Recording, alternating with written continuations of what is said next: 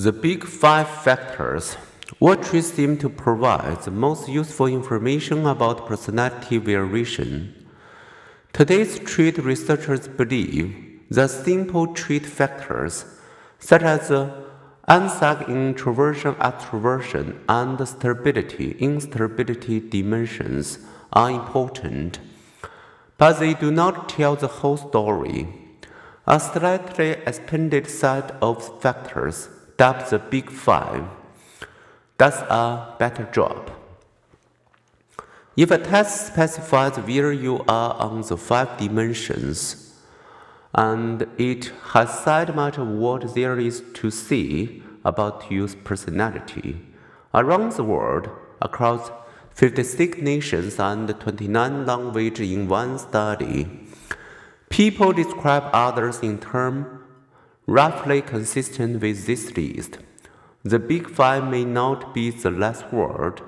Some researchers report it takes only one or two or three factors, such as conscientiousness, agreeableness, and extroversion, to describe the basic personality dimensions.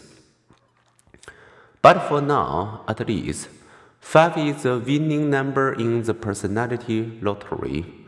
The Big Five, today's common currency for personality psychology, has been the most active personality research topic since the early 1990s and is currently our best approximation of the basic trait dimensions.